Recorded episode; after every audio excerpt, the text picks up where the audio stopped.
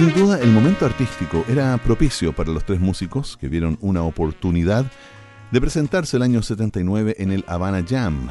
Lo cierto es que musicalmente cuesta comprender la decisión de McLaughlin de esconder o vetar en cierta medida este impresionante registro, porque es eso, un disco que es 100% una clase magistral del mejor jazz fusión ya sea en la forma incomparable y energética de Williams de darle a los tambores, la guitarra frenética llena de acordes ruidosos y punteos frenéticos de McLaughlin o el inconfundible tono de Jaco en el bajo. Seguimos a continuación ahora con las piezas en estudio. Esto es Dark Prince y después Continuum. Oh. Stand by. This is going to be encore take one. Oh, Prince, take one.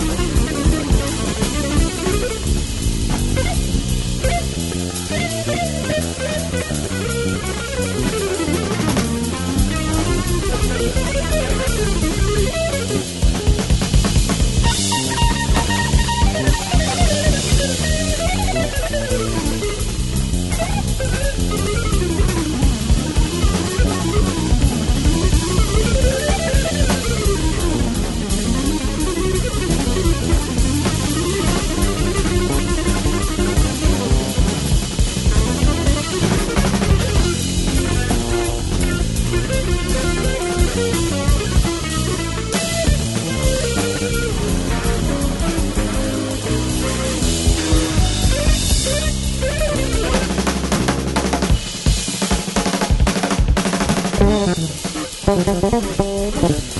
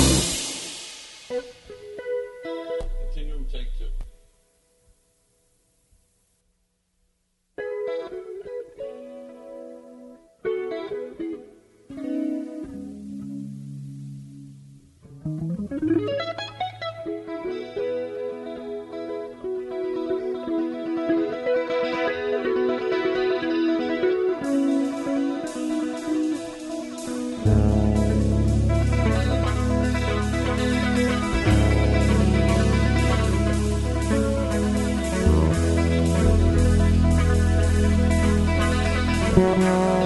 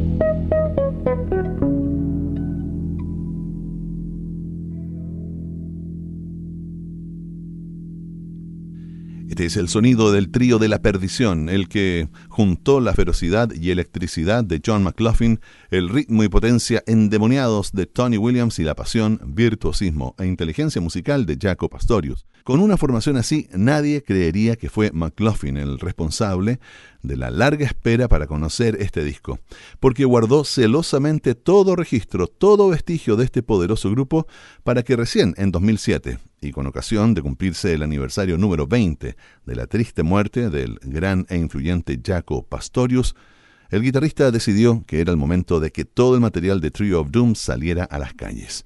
Un guiño ahora para los amantes de la atmósfera que se genera en los estudios de grabación. Escuchemos dos breves tomas alternativas de Para Oriente.